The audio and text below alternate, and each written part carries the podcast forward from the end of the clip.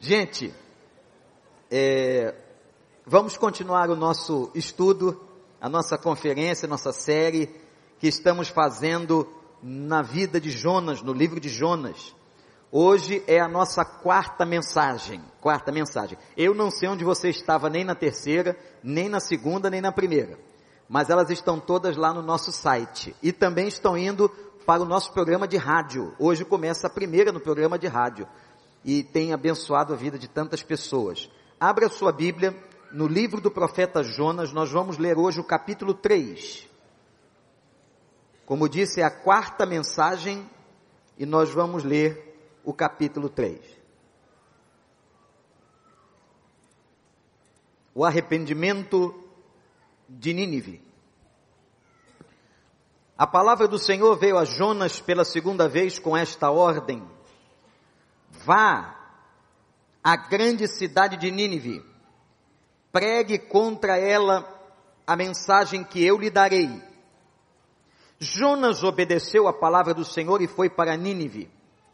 Era uma cidade muito grande, sendo necessário três dias para percorrê-la. Jonas entrou na cidade e percorreu durante um dia, proclamando: daqui a quarenta dias Nínive será destruída. Os ninivitas creram em Deus, proclamaram um jejum, e todos todos eles, do maior ao menor, vestiram-se de pano e de saco.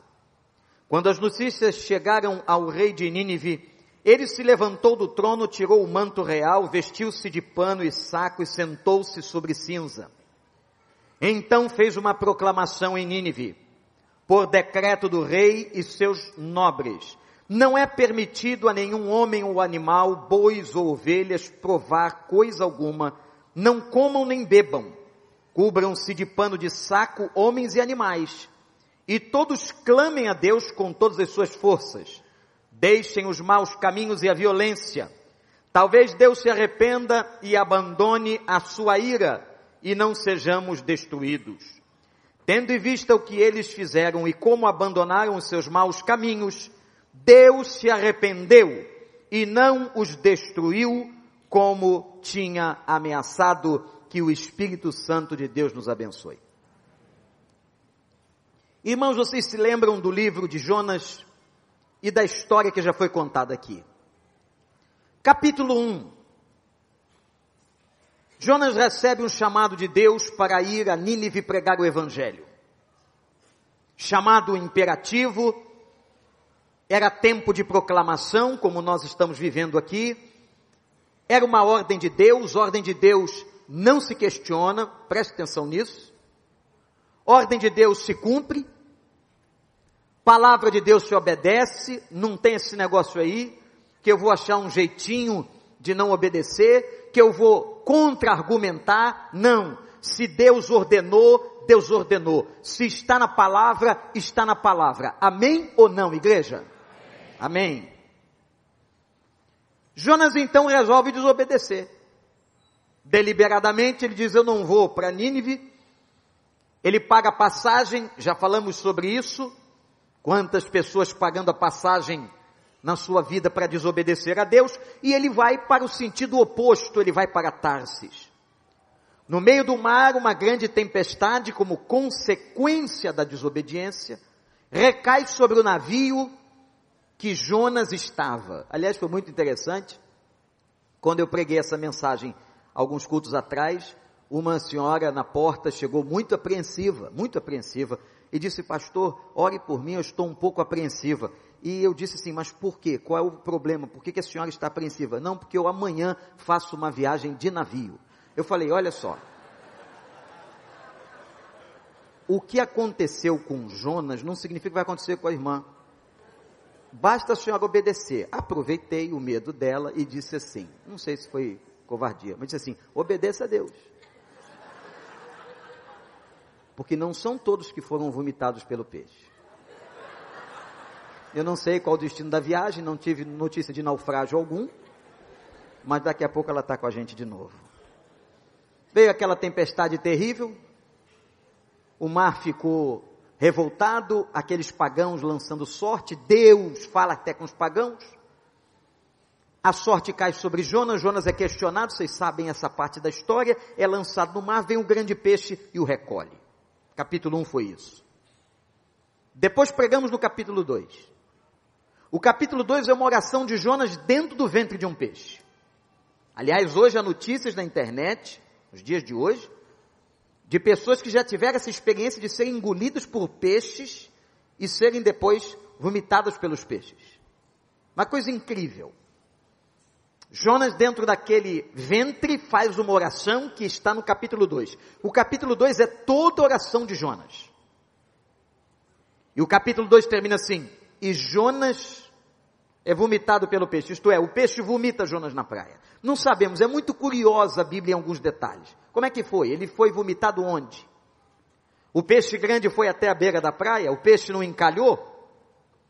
O peixe não ficou preso na areia?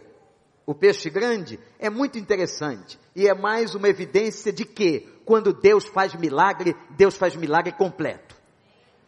Então pode ter monte de terra, pode ter a praia com pouca profundidade. Se o Senhor mandou o peixe vomitar na praia, ele vai vomitar na praia, independente do tamanho do peso e dos quilos que ele tenha. Deus mandou, acontece. Agindo Deus, quem impedirá? Você crê nisso não? capítulo 3, que é o que lemos agora, vem uma situação muito interessante eu quero que você preste toda atenção. Depois que Jonas ora, a Bíblia diz assim: olha para o início do capítulo. E Deus fala pela segunda vez com Jonas. E Deus fala novamente. Interessante, irmãos a paciência, a longanimidade de um Deus compassivo. Esse Deus longânimo com Jonas é longânimo comigo e contigo. Esse Deus que teve paciência de aturar as teimosias de Jonas, ele também tem paciência com as nossas teimosias ele é um Deus maravilhoso.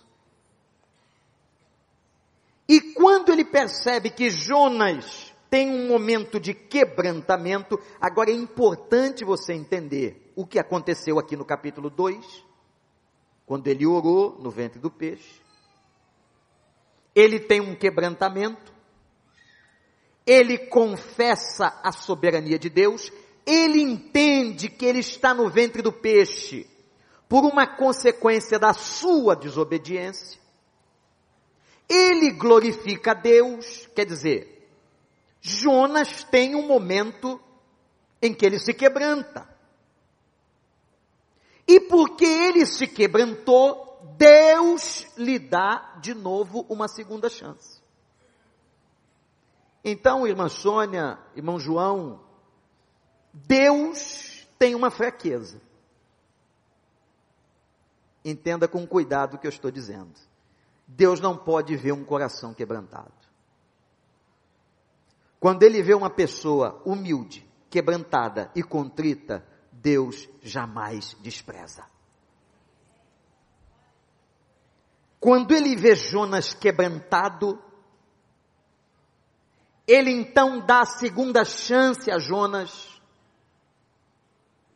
E é interessante observarmos, irmãos, que apesar do chilique que Jonas deu, vou chamar de chilique, a rebelião, bateu o pezinho, eu não vou, pagou passagem, foi para outro lugar. Apesar do chilique emocional de Jonas, Deus não muda sua vontade. Você pode dar o chilique emocional que você quiser. Sabe quando uma criança dá um chilique emocional para o pai, tentando comover o pai, convencer o pai de comprar alguma coisa, ou de mudar de ideia, ou de tirá-la do castigo? Sabe como é que funciona? Sabe por que, que você sabe? Que nós já fizemos isso. E nós fazemos isso até em adulto, como adultos. Como adultos, eu também dou chilique. Como adulto, eu também bato pezinho, faço beicinho, tentando comover a Deus, tentando desvirtuar o caminho que Deus quer para mim. Como adulto nós brigamos com Deus, a gente briga com Deus, gente, o tempo inteiro, porque a palavra de Deus é clara, é clara sobre tudo, sobre a vida, sobre casamento, sobre relacionamento com as pessoas, sobre o nosso posicionamento de santidade, a Bíblia, a Bíblia é clara. Agora, quando eu não quero cumprir, não quero fazer, não quero obedecer o que está aqui, são os meus chiliques. Só que eu quero dizer uma coisa para você que eu primeiro tive que dizer para mim. Eu posso fazer o chilique que eu quiser. Deus não muda a sua vontade porque Ele é um Deus soberano. Ele é um Deus onipotente, onipresente, onisciente, Ele é Senhor, Ele sabe do amanhã, então Ele não muda porque você está de beicinho, porque você está de chiliquinho, porque você não concordou muito, Ele não muda a sua vontade e os seus desígnios, porque Ele é soberano. Repete comigo assim, Deus é soberano. De novo, igreja, Deus é soberano. Entendo que é soberania. Ele manda. Ele manda. Deus é soberano. Então a segunda chance de Jonas foi para ele ouvir a mesma coisa que tinha ouvido na primeira. Jonas vai a Nínive. Você agora só vai ter o trabalho de descer lá, porque eu vou levar você no meu navio. O meu navio é esse peixe aí. Deus é tão fantástico que fez do, do bichinho da criação a embarcação que foi lá e vomitou Jonas na praia. O que me impressiona aqui nesse primeiro momento da nossa palavra é a segunda chance de Deus. Deus sempre dá segunda chance a nós, irmãos. E quando eu digo essa segunda chance, você pode traduzir assim, olha, ela pode ser a segunda chance, que é a terceira, tá me entendendo? Essa segunda chance pode ser já a quarta. Essa segunda chance pode ser a décima. O que eu quero dizer para o irmão é o seguinte: Deus sempre nos dá uma oportunidade nova. O ano de 2020 virou é interessante, né? As coisas não mudaram, não. O mundo está no mesmo lugar, a praia está no mesmo lugar, as contas estão no mesmo lugar. Está tudo no mesmo lugar, só que tem uma coisa que não está no lugar. A questão do tempo e da cabeça e a oportunidade que nós temos de fazer novo de novo. Então 2020, o mês de janeiro que se começa novamente na sua vida, o seu novo aniversário que está chegando, é oportunidade para Deus fazer coisa nova na sua vida e eu creio, meus irmãos, isso não é afirmação de confissão positiva, isto é Bíblia. Deus promete em Cristo, eis que faço nova todas as coisas. Esse ano vai acontecer coisa nova e coisa boa na vida daquele que crê. Você acredita nisso? Glorifique ao Senhor por isso. Vai acontecer coisa nova e coisa boa. Que o nosso Deus não é homem para mentir, porque o nosso Deus não dá pedra no lugar dos pães. Pode até parecer para você que é meio estranho, mas para Deus não tem nada estranho. Que é coisa mais estranha do que levar o homem dentro de um peixe? Para Deus não tem nada estranho. Deus vai fazer cumprir os seus desígnios. Não haverá ninguém, irmãos, olhem para mim, não haverá ninguém que impedirá a obra de Deus na vida desta igreja ou de qualquer igreja do seu reino. Não há homem, não há líder, não há ninguém que vai impedir aquilo que Deus tem como desígnio para o seu povo e para onde seu povo vai. Quando ele disse vocês vão entrar em Canaã, teve um grupo de rebelião. Quando Moisés subiu para estar com o Senhor e trazer os mandamentos, ele desce, seu irmão havia feito um bacanal, uma maluquice, estava todo mundo doido, idólatra, adorando um bezerro de ouro. Ele quebrou as pedras dos dez mandamentos, Ele teve que voltar para a presença de Deus, houve uma confusão danada no meio daquele um milhão de pessoas, mas Deus não mudou uma linha do seu propósito. Ele apenas repreendeu os rebeldes, mas ele disse: caminhem, vão em frente. Eu os tirei do Egito e vocês vão chegar em Canaã. Vão chegar, quer uns queiram, outros não. Os desígnios do Senhor são cumpridos os desígnios de Deus para a sua vida serão cumpridos. Agindo Deus, eu gosto disso. Quem, quem, pessoa, quem, quem impedirá? Qual a pessoa que impedirá? Qual Satanás que impedirá? Qual demônio que impedirá? Nenhum, porque eles se curvam diante da autoridade, do propósito e da soberania do nosso Deus.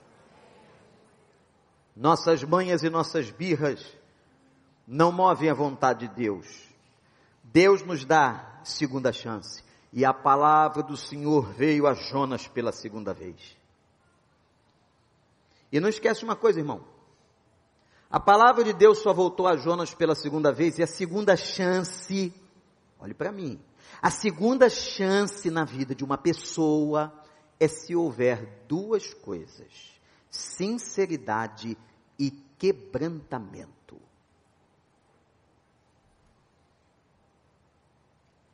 Um homem precisa ser sincero. Uma mulher precisa ser sincera. O que é ser sincero? Vamos à etimologia da palavra. Para entender alguns conceitos, é fundamental irmos, muitas vezes, à etimologia das palavras no português. Ser sincero é ser uma pessoa sincera, sem estar encerado. A gente inverniza, encera para tentar dar uma aparência melhor. Para mostrar para você que está mais bonito. Só que quando a cera sai, o arranhão está ali. Um homem sincero é um homem sem cera. Essas pessoas, e olha, cuidado porque nós fomos colonizados evangelicamente e a gente tem que louvar Deus por essa colonização, mas nem tudo é perfeito. Nós fomos colonizados evangelicamente para manter a cera. Nós temos que produzir um cristão, uma família encerada. E o povo gosta, porque é bonito ver uma coisa encerada. É bonito ver um carro encerado. É bonito ver um móvel encerado. A nossa cultura evangélica, muitas vezes, ela desenvolveu e desenvolve uma coisa muito mais encerada, de aparência. E o que Deus abençoa não é cera.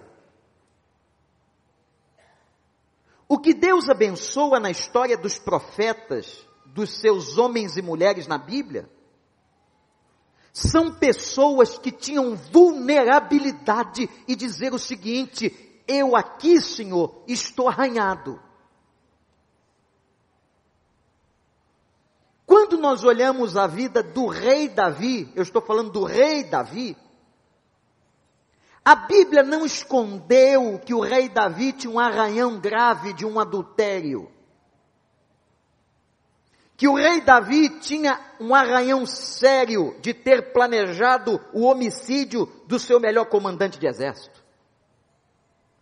A Bíblia não esconde o arranhão de Jeremias, que era imaturo e tinha um certo desequilíbrio emocional. A Bíblia não esconde o arranhão de Isaías, que confessou ser um homem de lábios impuros. A Bíblia não esconde os arranhões de Pedro com a sua impulsividade. Não, ela não esconde. Ele não é o Pedro infalível. A Bíblia não esconde as questões de Paulo, inclusive dizendo de um grave arranhão a quem ele chamou de espinho na carne.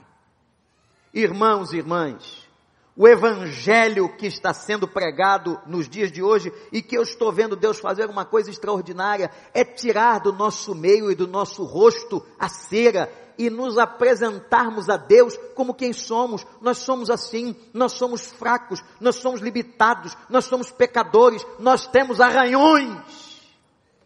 Quem aqui não tem arranhão? Quem aqui não manca como mancou Jacó? Quem? Quem pode se arrogar uma pessoa perfeita? Não. Mas também é verdade, ninguém gosta de mostrar os seus arranhões. É constrangedor, mas eles são reais. O que aconteceu no ventre daquele peixe foi um homem que tirou toda a cera do rosto e disse a Deus: Senhor, eu pequei, eu sei o que está acontecendo, eu estou errado. Ele ficou numa posição vergonhosa, porque a desobediência a Deus traz vergonha. Ele ficou dentro daquele peixe com aquela bilis. Ele diz assim: as algas do mar enrolaram nos meus cabelos, eu estou aqui como um lixo dentro desse peixe, humilhado, convivendo com a química desse peixe, com aquilo que entrava do mar, com o lixo que vinha do mar, com as plantas que se adentraram no ventre do peixe. Ele diz isso. Jonas se expôs Jonas, e a Bíblia está contando para o mundo inteiro, era um homem arranhado. E foi homem de Deus, porque os arranhões não impedem homens de Deus de serem homens de Deus. O que impede uma pessoa de ser homem de Deus ou mulher de Deus é a falta de sinceridade. Se você quer uma segunda chance na sua vida, sinceridade e confissão. O que é confissão? É dizer para Deus aquilo que ele já sabe. Aí você vai dizer assim, mas pastor, não estou entendendo. Por que, que eu tenho que dizer para Deus uma coisa que ele sabe? Por causa de você, não por causa dele. Quando eu confesso, eu não tenho tempo aqui para entrar nesta matéria que é riquíssima. Quando eu confesso, quando eu verbalizo, eu estou me apropriando de uma consciência. Por isso que às vezes eu digo assim, orem alto, orem em voz alta. Não tem problema nenhum orar em voz baixa ou orar com a mente. Não tem problema algum. Nós usamos isso várias vezes. Mas tem horas que é importante você no mundo espiritual fazer confissão. A Bíblia fala do poder da palavra, cuidado como você vai usar as suas palavras em 2020. A Bíblia fala da força, leiam Tiago capítulo 3, leiam o livro de Provérbios, até o capítulo 9, cheio de instruções sobre a fala, sobre o discernimento da fala, sobre a sabedoria da fala, sobre o que a fala pode acarretar a uma pessoa.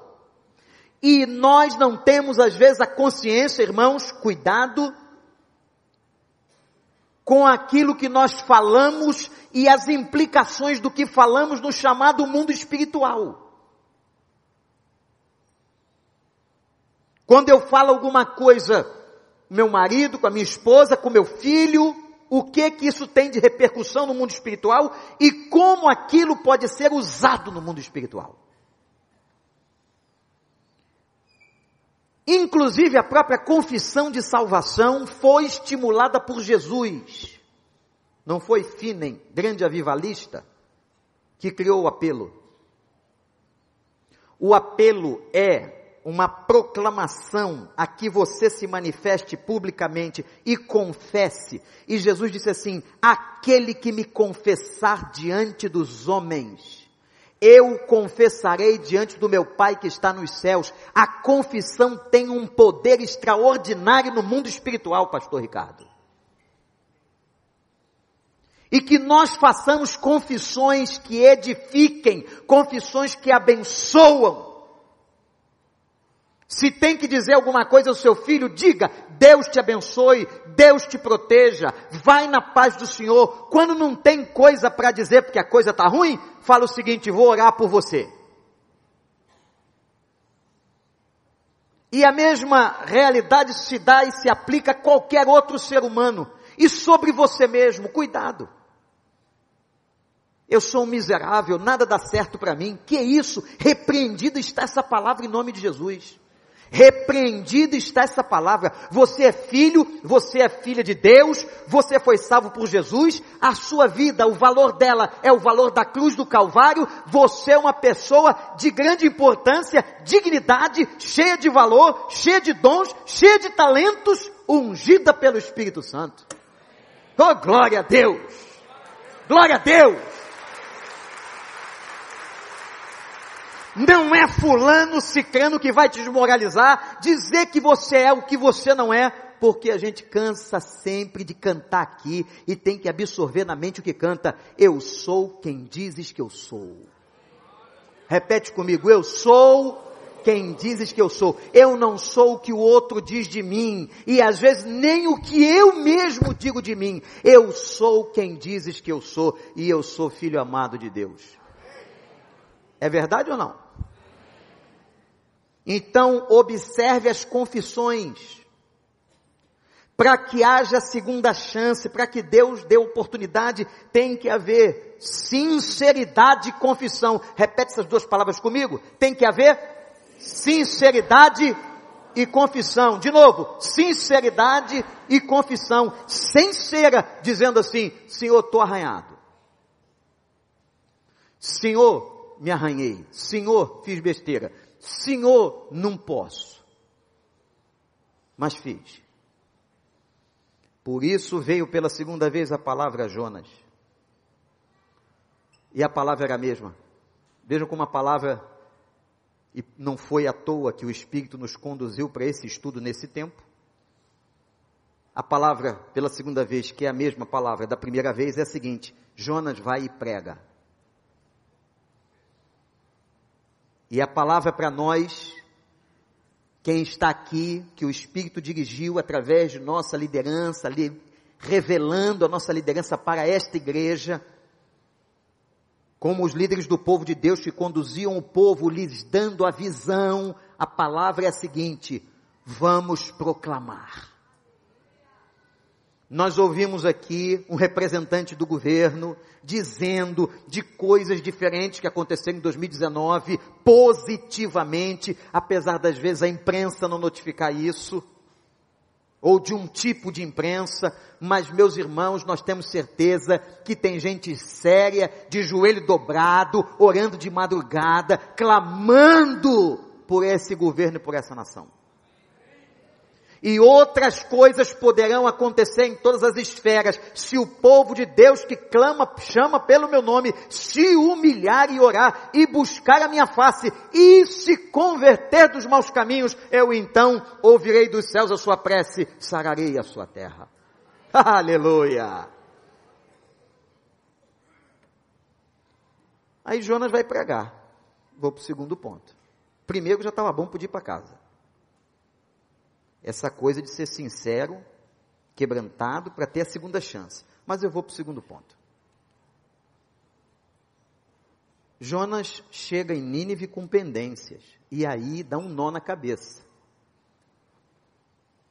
Eu conversava com alguns pastores, pastor, isso aqui está estranho. Eu falei, é, está estranho. O comportamento de Jonas dentro de Nínive parece não ser compatível e não falar com o comportamento de Jonas no capítulo 2 dentro do peixe. Ora, um homem que se quebranta, um homem sincero, um homem que confessa que errou, como se comporta como ele se comportou quando chegou vomitado em Nínive? O que que Deus quer nos mostrar nesse mistério? E o Espírito Santo me trouxe uma coisa muito interessante. Você vê que às vezes a gente lê o livro 50 vezes, prega nele 35, mas a palavra de Deus é a palavra de Deus. A palavra de Deus sempre tem coisa nova. Eu só não posso distorcê-la, mas ela tem segredos que emanam pelo poder do Espírito de Deus. Preste atenção. A experiência de milagre. A experiência que Jonas teve com Deus não garantiu a cura das mágoas do coração dele.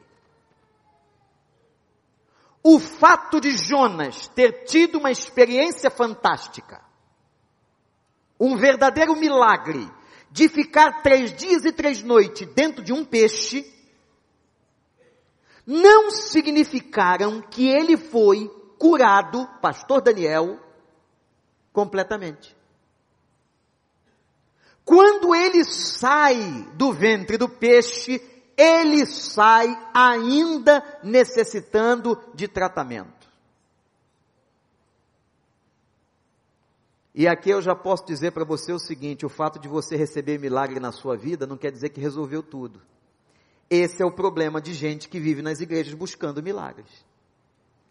Ela busca o milagre, o milagre acontece, Deus é misericordioso, Deus abençoa, mas ela continua no nível da imaturidade, ela continua cheia de feridas, ela continua cheia de questões, cheia de mazelas emocionais, por quê? Ela experimentou o milagre, mas o processo da cura não se estabeleceu. Vejam o que diz o verso 3 e o verso 4. Interessante são detalhes na Bíblia que mostram a verdade. Diz assim o texto: a cidade era grande e para ser percorrida, não se sabe exatamente se num animal ou a pé, era necessário três dias. E olha o que aconteceu no versículo 3 e 4. E Jonas percorre a cidade um dia. Sabe o que significa isso? Se o texto diz assim, você tem que fazer o serviço direito, e para fazer o serviço direito você tem que andar três dias, como é que você, que recebeu a ordem de Deus e que Deus te conhece, vai fazer o serviço direito em um dia só? Jonas não fez o serviço como deveria. E por quê? Porque ele nutria ódio dos ninivitas. Agora, irmãos, vem uma parte interessante. O ódio de Jonas a Nínive era justificado, como os nossos. Aquela nação era perversa, cidade capital do Império Assírio, cidade que pegava os prisioneiros, furavam os olhos e depois decapitava, cidade violenta, cidade má, cidade que incinerava pessoas nos pneus. Eu estou trazendo uma contextualização. Cidade que tortura pessoas. Jonas tinha um ódio daquele comportamento e daquela cidade. Os hebreus tinham ódio daquilo. A cidade sacrificava, inclusive, crianças. O ódio de Jonas é justificado aos olhos dos homens. Aqui é que está o problema. Nós, olhe para mim de novo, não podemos olhar o reino de Deus e as coisas de Deus nos nossos olhos. Eu tenho que entender as coisas de Deus a partir dos olhos de Deus. Sim, Jonas, eles são maus, eles são perversos, eles furam os olhos, eles maltratam crianças, mas Jonas, eu quero salvá-los. Que Deus louco, que Deus, aos nossos olhos, injusto. Não, porque a nossa justiça, eles precisam morrer, eles precisam ir para o inferno. Aos olhos de Deus, ele olha para uma pessoa má, fica triste com ela e diz assim: Eu continuo te amando, tu precisa de misericórdia. Jesus olhou para Jerusalém e do alto da montanha leu espiritualmente a cidade, dizendo assim: Você que matou os teus profetas, Ah, o que eu quero é juntar vocês, como a galinha ajunta os seus pintinhos debaixo das suas asas. Olha o que Jesus disse de uma cidade má. Você que matou os profetas. Eu quero te dar amor, graça e misericórdia. Quando ele estava na cruz, sofrendo a humilhação, ele disse: Pai, perdoa porque não sabem o que estão fazendo. Essa mesma frase e expressão foi repetida pelo primeiro mártir do cristianismo, que foi Estevão, quando estava sendo apedrejado, ele disse: Pai, perdoa-lhes porque eles não sabem o que estão fazendo.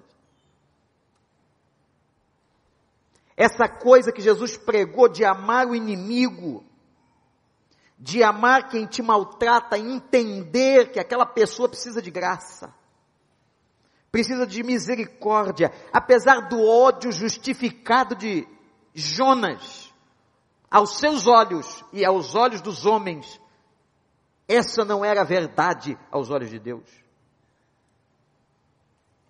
Sua pregação em Nínive é uma pregação em que ele sintetiza o que tinha que dizer. Ele diz na cidade que ele percorreu em um dia só, devia ter percorrido em três. Jonas será, Nínive será destruída, dizia Jonas. Nínive será destruída. E ele depois se senta esperando que isso aconteça, como quem espera com prazer a desgraça do outro. Sua pregação, e ele foi pregar por obediência mas não por amor. Quero dizer uma coisa para você, meu irmão. A obra de Deus tem que ser feita com obediência, mas com paixão. Eu prego o Evangelho, nós temos que pregar o Evangelho não é só porque Ele manda, mas é porque eu preciso sentir por aquelas pessoas compaixão. Me lembro muito de uma oração do nosso saudoso evangelista batista Davi Gomes. Quantas vezes ouvi conferências com esse homem de Deus. E nas suas orações, o pastor Davi Gomes repetia: Senhor, coloca no coração do teu povo amor e paixão pelas almas perdidas. A nossa oração hoje, se nós queremos ser uma igreja de proclamação, é que Deus coloque amor e paixão, que a gente não só obedeça, mas que a gente saiba que por trás de toda aquela maldade daquela pessoa, metida com espíritos malignos, ela precisa de graça e de misericórdia. Ela precisa abrir o coração. É claro, quem é que não tem jeito? Quem é que não tem jeito? Quem não tem jeito é quem blasfema contra o Espírito. Quem é que blasfema contra o Espírito? Quem não aceita a sua palavra, quem repudia a sua palavra. Se Deus está falando uma pessoa, se Deus está tratando com uma pessoa, a pessoa é dura, orgulhosa, não quer obedecer, ela não pode ser o alvo da graça, porque ela se fechou, ela interrompeu o fluxo da graça na sua própria vida. Ela tem um arbítrio. Por isso que diz a palavra, a única pessoa que não tem jeito é aquele que blasfema contra o Espírito. Blasfemar contra o Espírito aqui não é falar mal de Deus, não é isso não. Blasfemar contra o Espírito é não recebê-lo, é não aceitá-lo, é não acolher a sua palavra em obediência. E quem não acolhe a sua palavra em obediência interrompe o fluxo da graça por causa do livre-arbítrio. Ele não deixa. Por isso que o jovem rico, ao ser questionado por Jesus, ele virou as costas e foi embora. Ele fechou a porta. Ele disse não. Eu não quero renunciar meus bens pelo Evangelho. Eu não quero renunciar o que eu tenho para te seguir. Tem muita gente que faz isso, irmãos.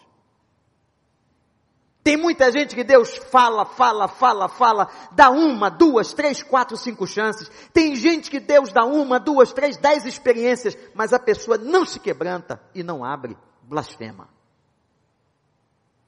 Não adianta você ter movimentos que aparentam ser piedosos, se você não tem ações verdadeiramente de conversão, de transformação. Não adianta nada. Não adianta nada ficar lendo Bíblia em casa, vindo à igreja, dizimando, cantando no coro, seja o que for, indo no orfanato, se você não deixa o Espírito modificar aquilo que o Espírito quer modificar. Obediência tem que ser acompanhada por paixão, amor. Jonas estava vindo de uma experiência de milagre, mas Jonas não estava curado. Curado de uma mágoa, curado de um ressentimento, curado de uma briga étnica. Veja o que está acontecendo agora entre os Estados Unidos e o Irã.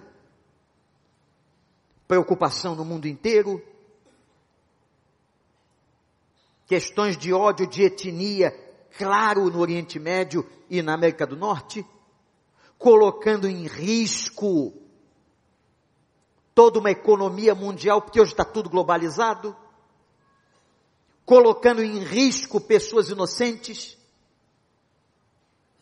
colocando em risco a vida de tanta gente, por causa dos ódios, dos ressentimentos, de etnias e nações. O que está acontecendo aqui com Jonas não é novo, não. Isso acontece em muitos povos da terra. Eu me lembro uma vez na Irlanda. Há muitos anos atrás, visitando a Irlanda, indo à fronteira da Irlanda com a Irlanda do Norte.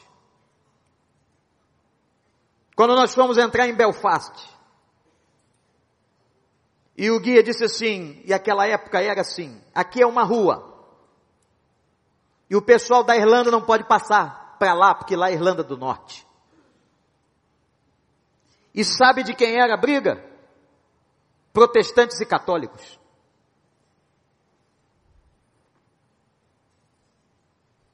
Os católicos dominavam uma área e os protestantes dominavam outras. Cristãos brigando. Que testemunho. Hoje a região está pacificada, mas os países continuam separados. Recentemente apareceu uma reportagem na Alemanha ainda de uma diferença histórica. Quando em 1989 o muro de Berlim caiu, mas muitas coisas ainda permanecem. E muitas diferenças do que fez a Alemanha Ocidental e o que faz a Alemanha Oriental. Ainda sem a divisão, sem o muro, mas os requisitos, os requisitos daquela guerra, daquela situação estão ali. Jonas tem um problema de etnia, tem um problema de ódio. Faltava-lhe paixão. Agora Deus é tão bom. Deus é tão bom. E vem a terceira e última parte. Que a cidade se converteu. Mesmo o cara pregando com a mão má vontade. Eu imagino que o cara tenha pregado igual pastor com ovo na boca. Para ninguém entender nada. Não queria conversão de ninguém. Vocês vão ver hoje à noite, o capítulo 4, o que, que aconteceu com esse cara. Estava doidinho de doença. Doidinho. Os três dias do peixe não resolveu o problema.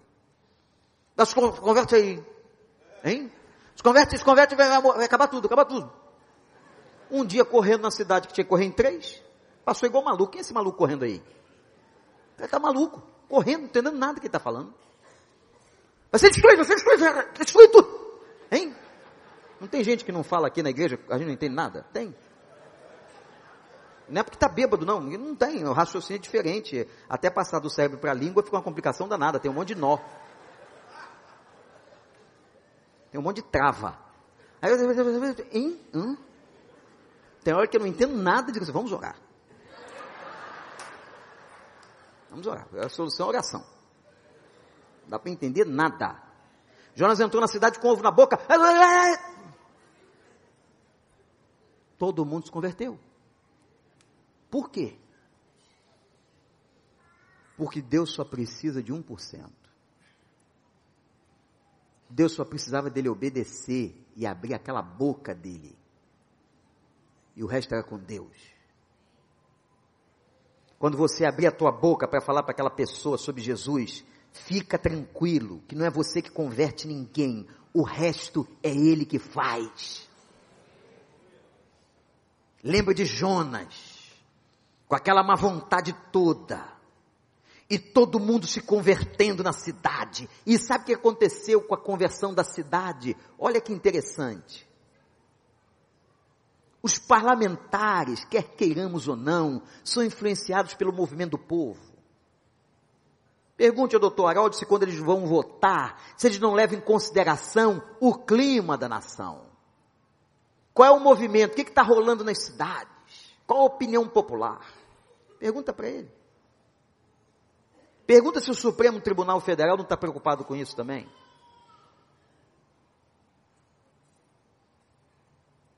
Quando eles começaram a se converter e a cidade, algum líder apareceu, alguns líderes proclamaram um jejum. E diz o texto que se vestiram de panos de saco, feitos com pelos de cabrito, está na Bíblia, está na Bíblia. Eu estava lendo, porque a gente não tem aqui pano de saco, se tivesse eu trazia, com pelo de cabrito. Mas dizem os que conhecem que pano de saco com pelo de cabrito é um negócio horrível. Não é só pelo fedor, é desconfortável, é incômodo. É meio grosso, sabe aquela camisa que você veste, que você fica espetando? Aquela camisa de 99 centavos. Aquela camisa que tu comprou, não, essa aqui, né, eu vou economizar. Economizou, mas vai sair na rua. Oi. Chega na igreja, oi. Tu pode crer que tem uma camisa ali espetando ele, tem uma, uma etiqueta desse tamanho, um, um tecido, né? Tudo tem custo. Tudo tem custo. Eles se vestem de panos de saco com pelo de cabrito, Sabe por quê, dizem os estudiosos da Bíblia? Para se sentirem desconfortáveis. A cidade se vestiu e jejuou para sentir o desconforto dos seus pecados. E o que a cidade fez, mexeu com o governo. Olha que interessante. O que o doutor Haroldo testemunhou aqui, isso aqui é para a glória de Deus, não é para nós? É de um governo que está sendo incomodado por causa do povo. De gente que está orando, de igrejas que estão orando, de pessoas que estão indo pregar valores cristãos, de gente que está batendo de frente contra essas maluquices de valores que não vêm de Deus. Casamentos, relações e tudo mais que não tem base na palavra. E existe gente jogando duro o povo está se movimentando e o governo acaba vendo. E quando o governo da cidade de Nínive, capital da Síria, viu um povo vestido desconfortavelmente, com panos de saco feito de pelo de cabrito, o governo se quebrantou. Não tem quem não resista. E agora o governo faz o quê? Ele trabalhava com decreto.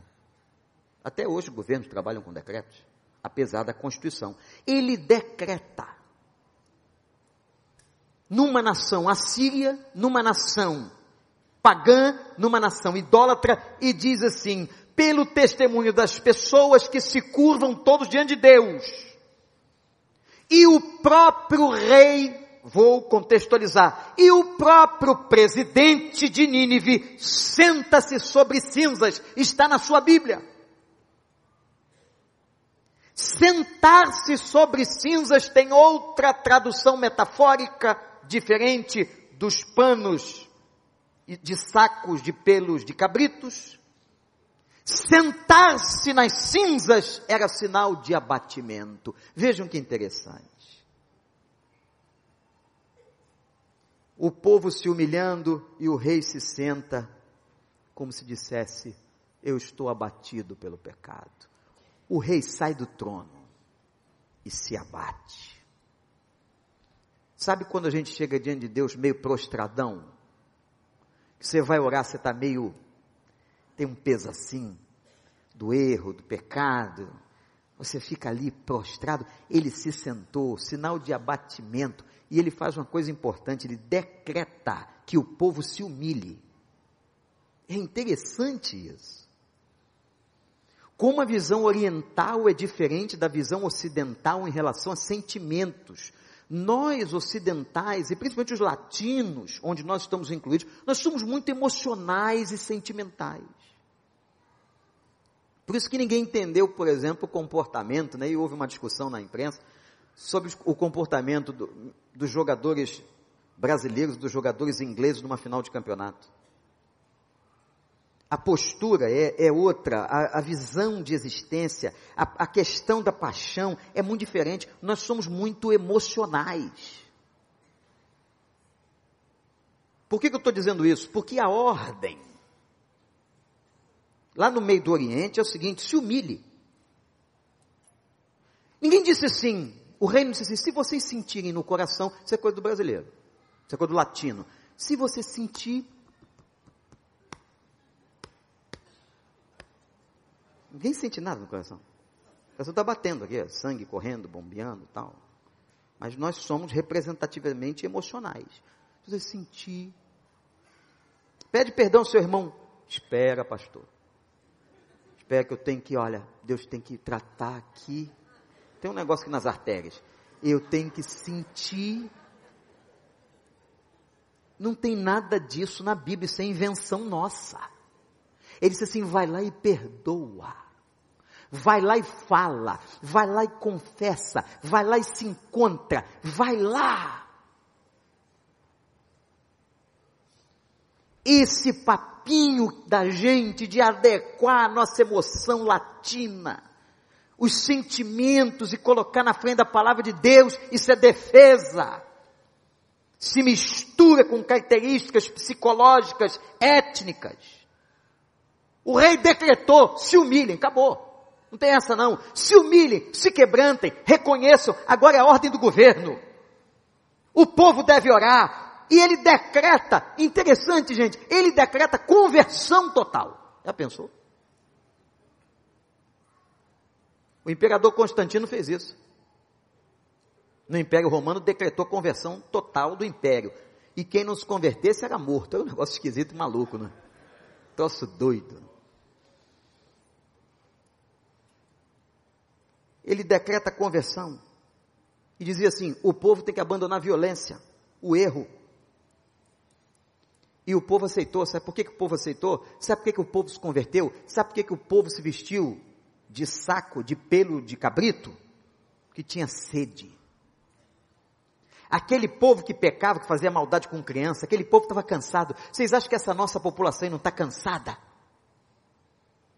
De tanta bala perdida, de tanta miséria, de tanta violência? Eu acho muito interessante, me permitam aqui, irmãos, dizer isso aqui como que as mídias nos últimos anos floreiam as comunidades carentes.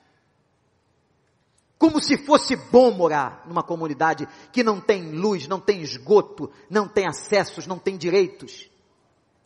As pessoas moram ali porque precisam, não porque querem.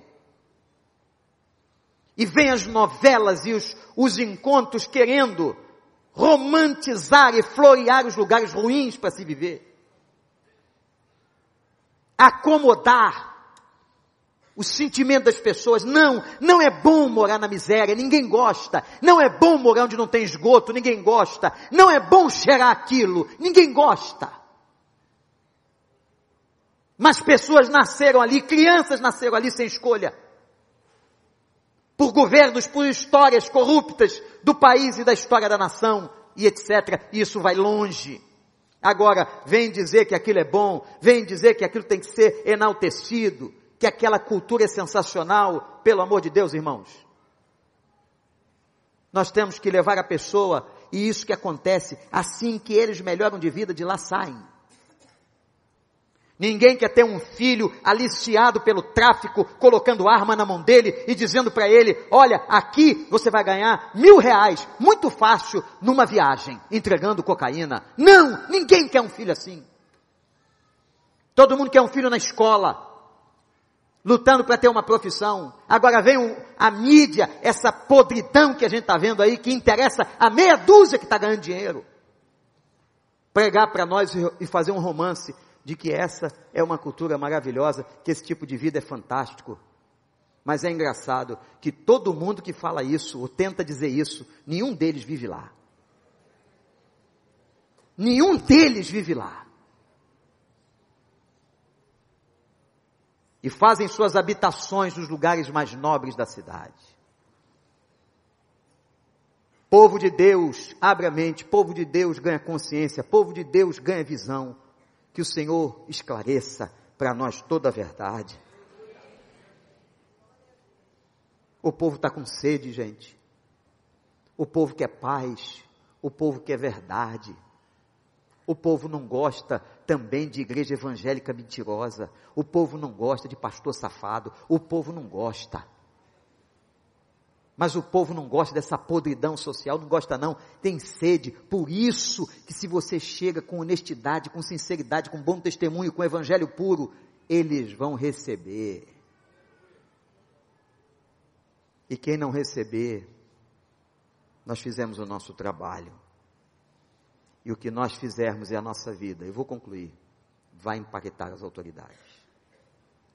E hoje tivemos um testemunho aqui. E termina o versículo 10 assim. Eu não vou entrar na teologia do versículo, não dá tempo. É muita coisa na Bíblia. Ler a Bíblia não é passar os olhos na história, não. Deus se arrependeu. Não vou entrar na teologia. Deus se arrependeu do mal que faria a cidade de Nínive. Mesmo Jonas fazendo o que fez, papelão mas fica firme aí. Que Deus vai pegar ele daqui a pouco. Vai levar ele para o divã, vai ter um, um lero com ele. O Deus paciente, esse que nós temos. E não ri não, porque a paciência que ele tem com Jonas, ele tem comigo e contigo. Deus nos abençoe.